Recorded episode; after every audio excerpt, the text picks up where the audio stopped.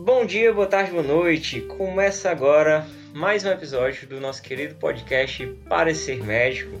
Eu sou Ícaro Cavalcante e estou aqui com meus amigos Lúcio Soares. Fala pessoal, só quem viveu sabe como esse episódio tá difícil de gravar, viu? Mas vai dar Olha certo. aí. Tá sim. Mas temos aqui também ao nosso lado a nossa querida Dani. Oi, Fala aí, gente. Tudo Famosa. bom? Prazer estar de volta em mais um episódio aqui com vocês. E realmente, viu, gente? Tá sendo difícil de gravar, mas a gente não desiste, não, tá? Estamos aqui É na luta. É verdade, verdade. É os, é os problemas da tecnologia, mas a gente tenta driblar aí, né? Tenta driblar dentro da rotina. Pela rotina também a gente está na ausência dos nossos membros, o Sanzio Neto e a Gabriela também.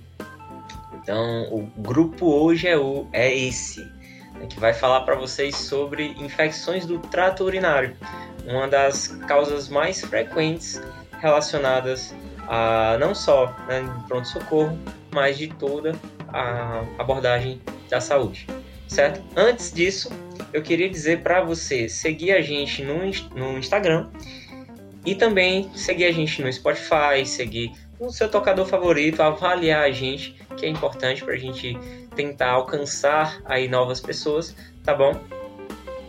E acompanhar os não nossos esqueçam do episódios. sininho. Não esqueçam Isso, do sininho. Botar o sininho, justo. Se você coloca o sininho, a notificação ela chega para você assim que pouco tempo depois que a gente publica o episódio. Cerca Beleza. de uma hora. Isso. E hoje a gente tem um abraço, eu tenho um abraço para mandar, tá? Eu queria mandar um abraço para um ouvinte, que eu fiquei muito feliz de que temos um, um- um ouvinte que eu conheço, é a Luana Dávila. Luana Dávila é prima de uma amiga muito querida, a Clarinha, e é um abraço para você, né? Tanto meu quanto do Parecer Médico, e a gente fica muito feliz por você ouvir a gente. Passo. Pronto. Então, vamos lá começar falando sobre as infecções do trato urinário. Bora lá. Gente, tudo que a gente precisa falar, a gente antes precisa dar uma definição, né? Aquela coisa bem básica, bem início de slide. E o que são as infecções do trato urinário? São infecções que ocorrem no trato urinário, né? Boa! Que, ge- que geralmente elas adentram no organismo pela uretra. Quando eu digo geralmente é porque existem outros meios de entrada desse tipo de infecção. Por exemplo, é, o paciente está ali com apendicite e aí o apêndice está ali bem encostado na, na bexiga, pode né, ter uma, uma movimentação da, do microorganismo e acabar infectando a bexiga também. Inclusive, um dos sintomas que podem estar associados à apendicite é a disúria, a do a urinar. Então, geralmente, é, as infecções do trato urinário podem começar pela uretra, mas também podem vir de outros locais. E o microorganismo mais prevalente é a bactéria gram-negativa, uma bactéria entérica, que é a Enteria coli, certo? Podem ter outros microorganismos, mas a mais prevalente é ela. Cerca de 75% dos casos é o microorganismo que vai estar presente na infecção do trato urinário a- é a Enteria coli, certo? Famosa Escherichia. E aí, a gente tem que puxar ali os dados da epidemiologia, né?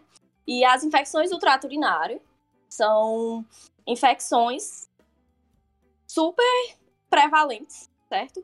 São uma das infecções bacterianas mais comuns, pode atingir todas as idades, pode atingir todos os sexos. Claro que tem algumas coisas que é, levam uma maior porcentagem a um sexo, a uma faixa etária. Então, eu vou falar aqui para vocês certo? Isso aqui eu vou ter que fazer uma, uma forma um pouco mais detalhada, porque envolve a, os, né, o, o- as faixas etárias. Então, até o primeiro ano de vida, é mais comum que atinja homens que mulheres, certo? Mas é a única faixa etária em que essa prevalência ocorre. A partir do primeiro ano de idade, as mulheres têm uma maior prevalência em relação a homens. Por quê? Os homens têm um maior comprimento uretral, lembrando aí da anatomia, certo? A uretra do homem é maior, maior do que a da mulher. E os homens possuem um maior fluxo urinário, certo? Então, a urina além de ser um produto de excreção do nosso organismo, ela também ajuda a eliminar bactérias por meio da micção. Isso, como uma, o homens têm maior fluxo urinário, a prevalência de infecções do trato urinário deles também são. E aí também tem um terceiro fator que os homens possuem, um fator antibacteriano prostático, certo? E aí a gente também puxa que a partir da quinta e a sexta década, né?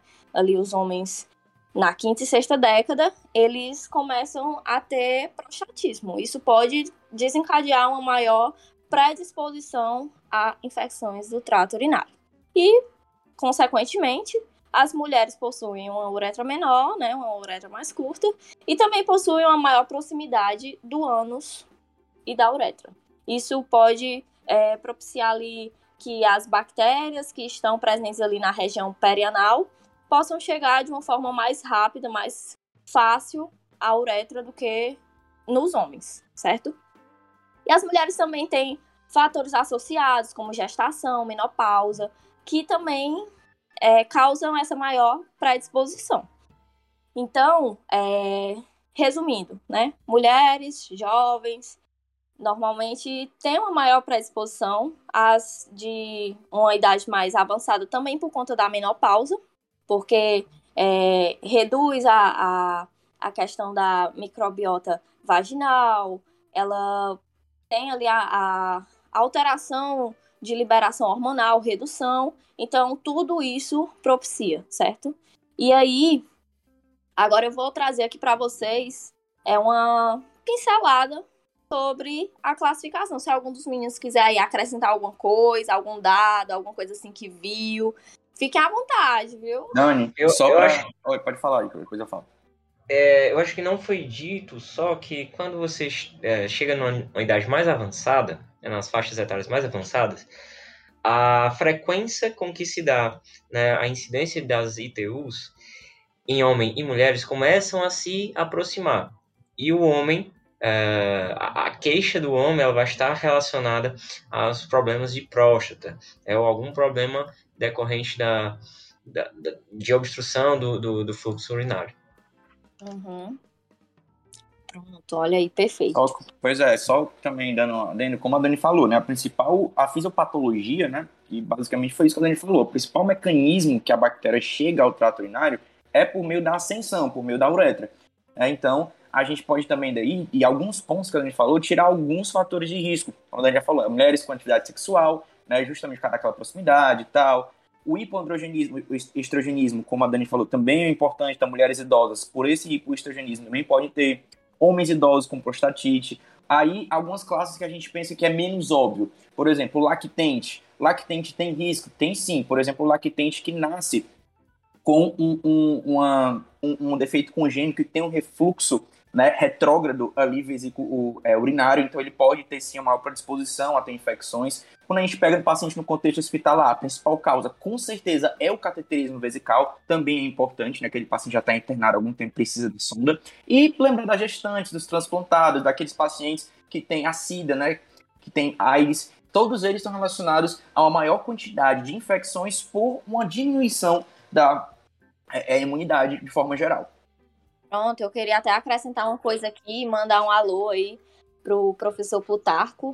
Ontem a gente teve uma aula aí com ele e ele lançou uma coisa assim, eu tava até lendo umas coisas aqui pro episódio e ele lançou e disse, eita, peraí, isso aí, isso aí eu vou lançar no episódio.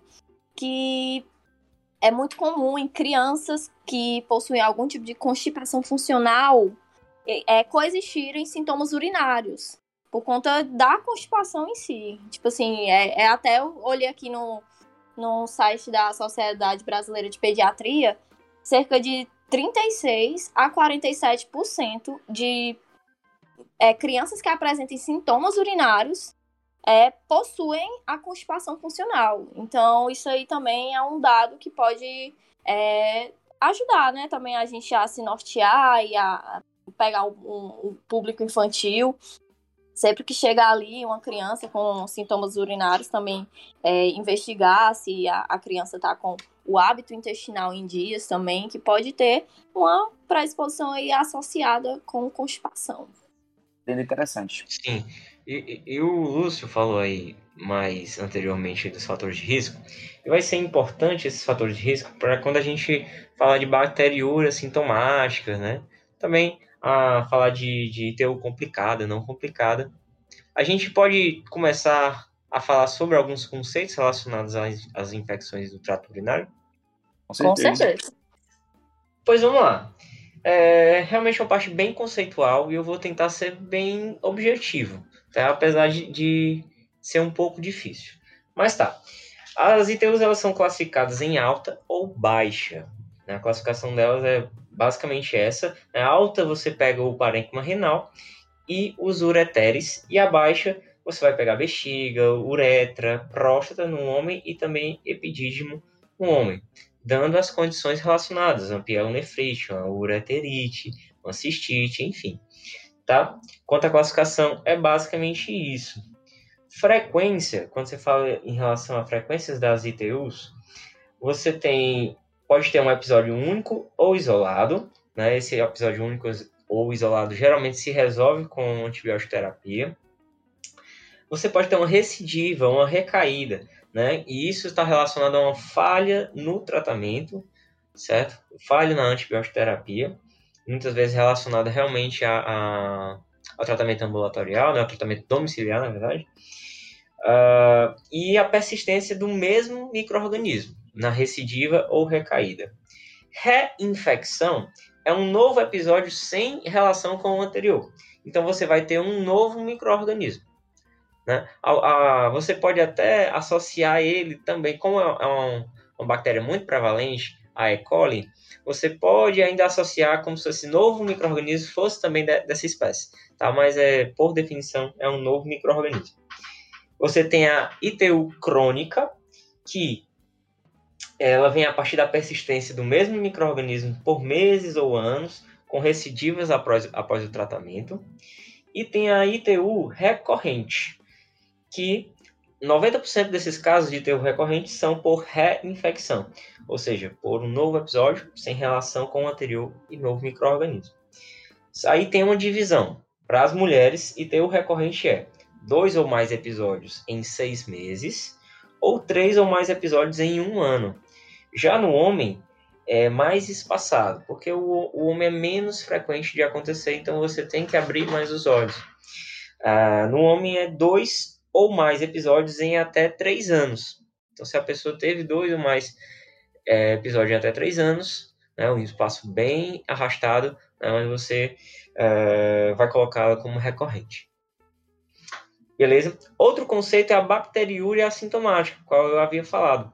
Ela é a presença de bactérias em exame de urina, você vai ter lá é, datado no seu exame, né, como resultado do exame, presente de bactéria, bacteriúria, piúria, e nesse exame você preferencialmente tem mais de 100 mil unidades formadoras de colônia por ml, em uma amostra de jato médio, né? aquele jato que você não força a urina a sair, você pode gerar uma, uma, uma lesão, enfim, pode atrapalhar o exame.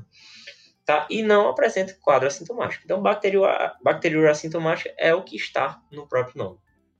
Ok? Daqui, a gente precisa saber que os grupos que merecem tratamento Uh, são grupos especiais, porque em geral a bacteriose assintomática ela não é tratada. Mas quando você pega gestantes, idosos, pacientes cateterizados, imunossuprimidos e pacientes que irão realizar procedimentos urológicos invasivos, você trata essa bacteriose assintomática, ok? Por último, como conceito, a gente tem a diferença de ITU não complicada para uma ITU complicada. E isso vai até mudar, muda. É, eu, eu lembro que né, isso é, é uma, realmente é uma doença recorrente em mulheres. E recentemente, há um tempo, a minha namorada teve as queixas, né, da, que a gente vai discutir aqui sobre uma, uma cistite, né, uma cistite comum. E aí eu foi passado uma dose para ela, é, na verdade acho que algum familiar, né, disse assim, olha, você toma essa dose aqui e tal, de Cipro, né? E aí eu olhei, opa, não, tá muito alta essa dose. Essa dose é para complicado. Você não tem ITU complicado, você tem não complicado. Aí o raciocínio das pessoas é: ah, mas bora botar a dose aí mais forte mesmo, que é para matar tudo e, e dar certo. Aí, esse é o raciocínio, né? Mas não é bem assim, né? Isso, isso é, é importante para a gente tentar diminuir os riscos de resistência, causar uma resistência bacteriana, porque a gente sabe que essa questão, né, dentro da antibioterapia, está cada vez mais importante, cada vez mais difícil de se desenvolver fármacos né, é, seguros né, e, e potentes é, em relação a algumas bactérias. Tá? Mas então, é só não um antibióticozinho, cara. Não é, mano? Não é? Não, toma. e às vezes toma, aí melhorou e para, né? É, aí é. É só, é só uma azitromicinazinha. É bom é. que sobra comprimido, guarda para a próxima. Gente, não façam isso, pelo amor de Deus. não, pelo amor de Deus. Não, não, não, não. Pois tá. Não complicada, você geralmente acontece né, em mulheres jovens sexualmente ativas sem anormalidades anatômicas ou funcionais do aparelho urinário, ok? E agora e a complicada, a gente vai é, colocar um pouco dessas anormalidades anatômicas ou funcionais, né? Primeiro é uma doença, um ITU que ela vem com repercussões sistêmicas associadas. Então tem uma febre, um ITU uma febre muito muito intensa, está é, tá associado a uma a uma dispneia, está associado a, um ataque cardíaco mais mais uh, mais elevado, né? Então isso abre os nossos olhos e ela é, é uma ETU complicada.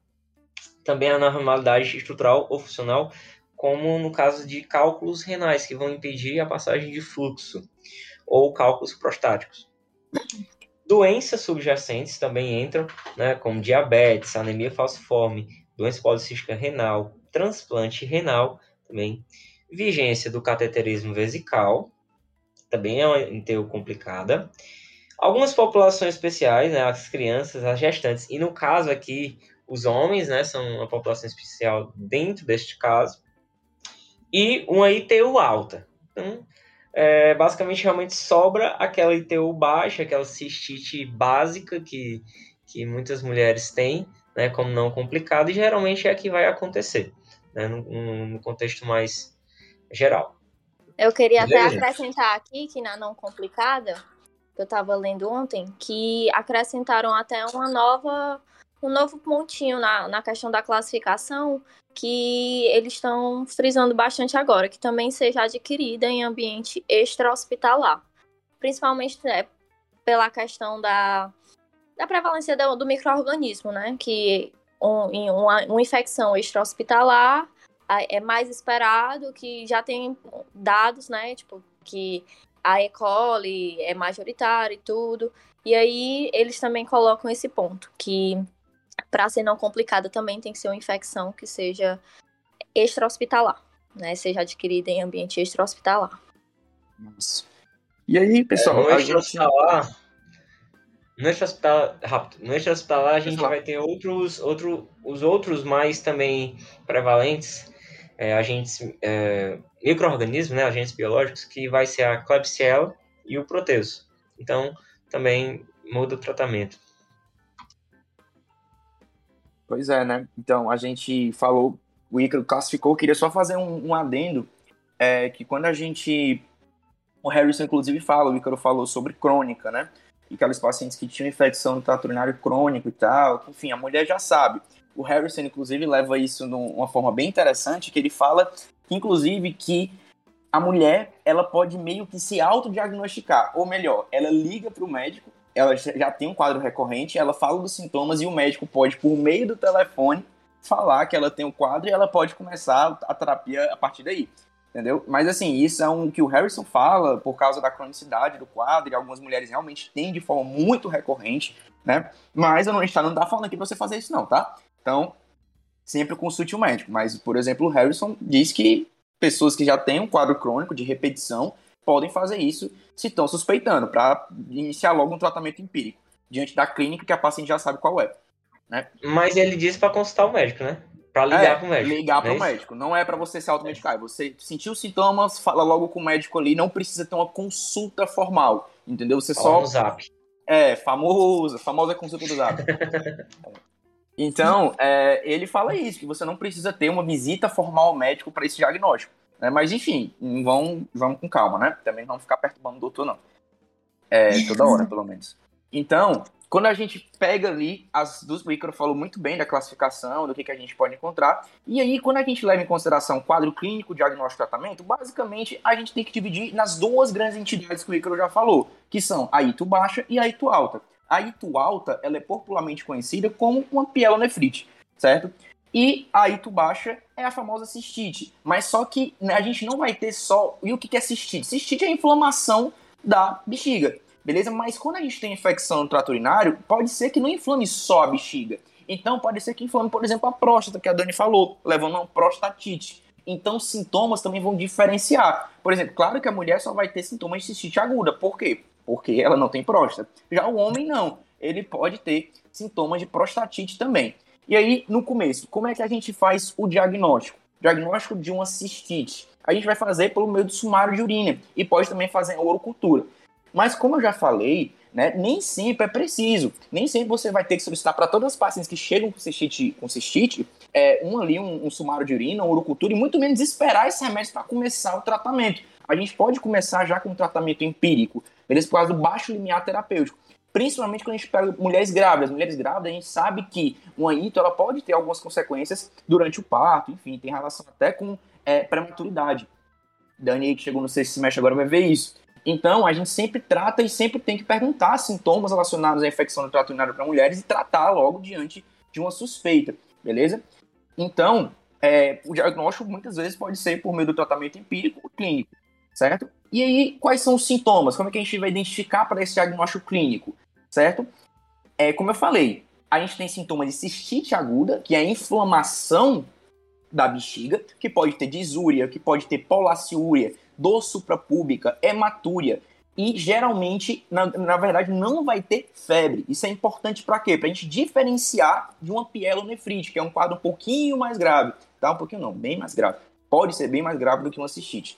Beleza? Então, é aqueles típicos é, é, é, sinais e sintomas que a gente pergunta para a gestante, né? Quando ela vai lá, ah, você tá tendo dificuldade com xixi, tá fazendo muito xixi, tá com aquela dorzinha no pé da barriga, beleza? Tudo isso faz a gente pensar no quadro de cistite aguda.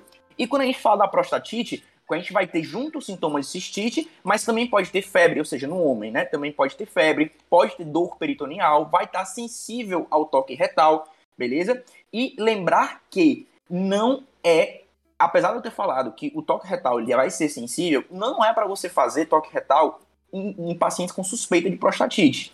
Por quê? Porque você pode ter uma disseminação bacteriana. Você vai lá com seu dedo maroto, e pode cutucar o que não devia e acabar disseminando aquela bactéria que estava focal, uma região focal que era na próstata, e disseminar para outros locais. Então isso pode complicar a vida do seu paciente, beleza?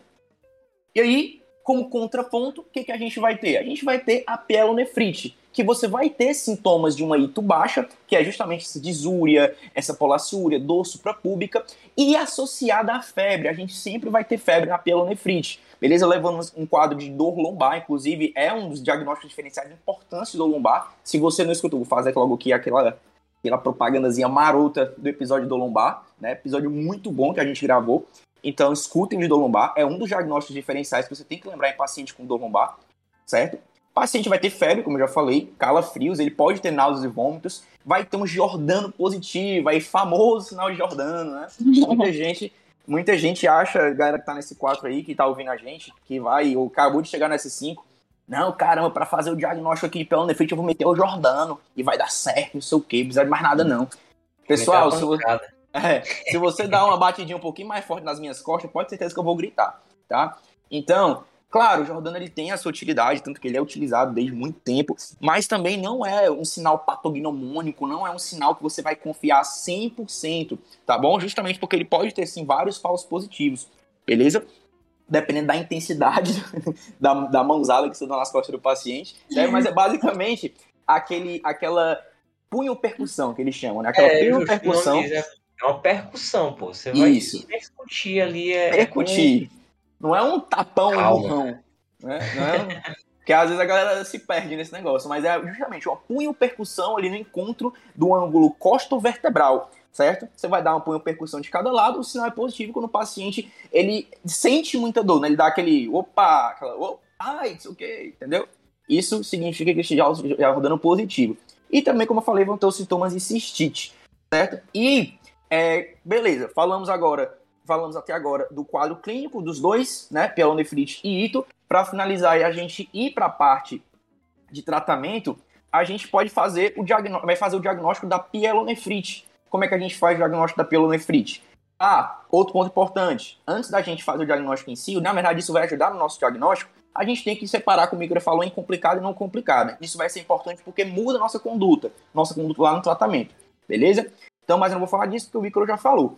O diagnóstico, a gente vai fazer o sumário de urina. Lembrar que aqui, em 100% dos casos, a gente vai ter piúria, beleza? 100% dos casos vai ter piúria. Se o exame vier negativo, ele vai descartar uma pielonefrite. Isso é importante.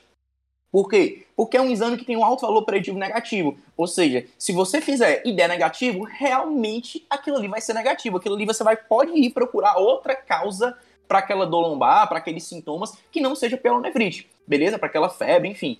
E você vai fazer também a urocultura com antibiograma. Lembrar que você não precisa esperar, você pode começar o tratamento, né? Você pode começar o tratamento é, é meio que empiricamente, dependendo se é complicada ou não complicada, né? Mas você solicita um antibiograma para guiar a sua terapêutica no futuro, caso tenha resistência, caso você, enfim, o paciente não esteja evoluindo bem, tenha falha é, terapêutica, né?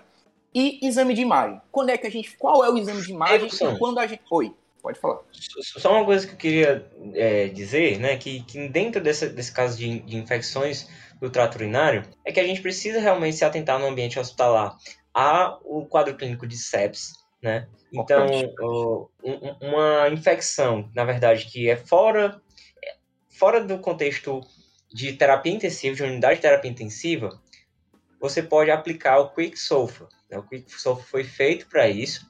Né? E aí você vê três parâmetros. Um é a pressão arterial sistólica, que ela, uh, se ela tiver abaixo de 100, abaixo ou igual a 100, uh, você pontua.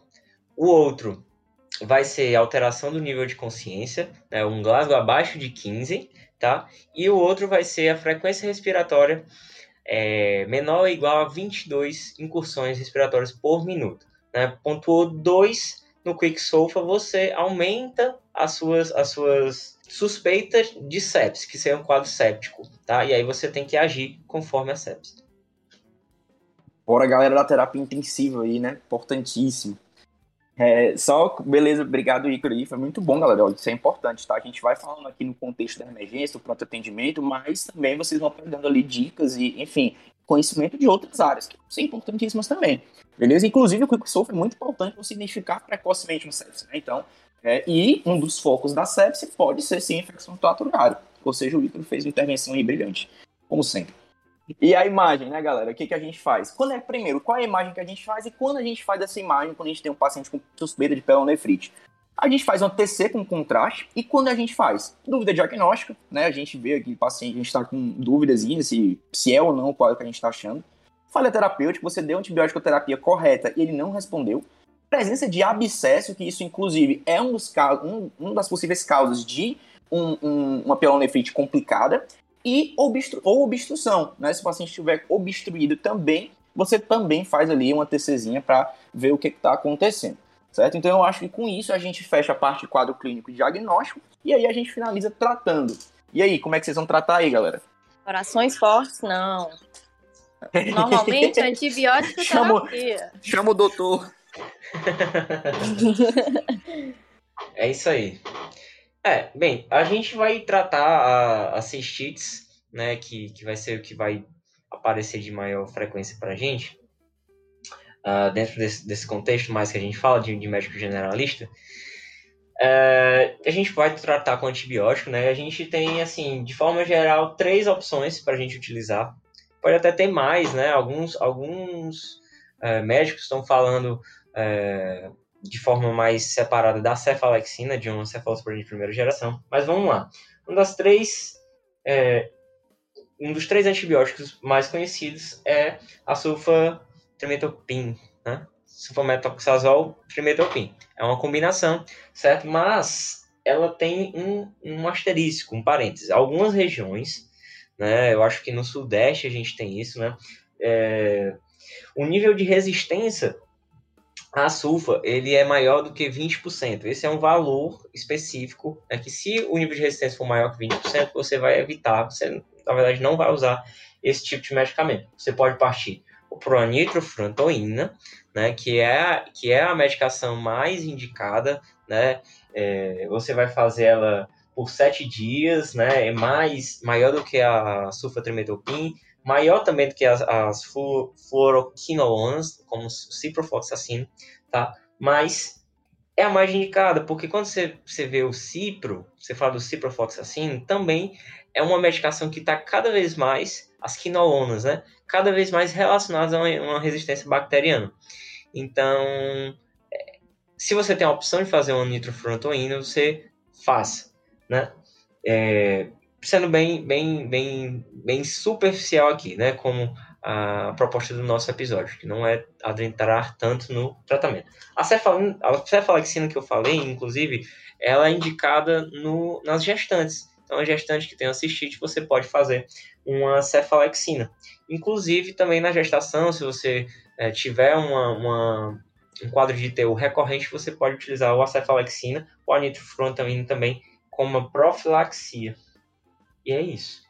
Eu queria acrescentar aqui uma coisa na, na questão de atendimento de gestantes, que durante a gestação e até é, mulheres que não estejam gestantes, né, tem-se a possibilidade de infecção do trato urinário associada à candidíase, que é um fungo, né?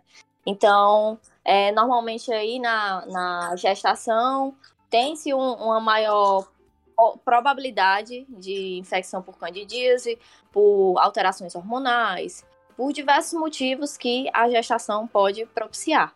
E aí é, deve-se sempre investigar se chegar uma gestante com sintomas urinários, se ela está tendo outros sintomas é, relacionados também ao trato reprodutor, se está tendo corrimento, se está tendo coceira na região da vulva, na vagina, sempre fazer essa associação porque muitas vezes também pode ser causado pela cândida.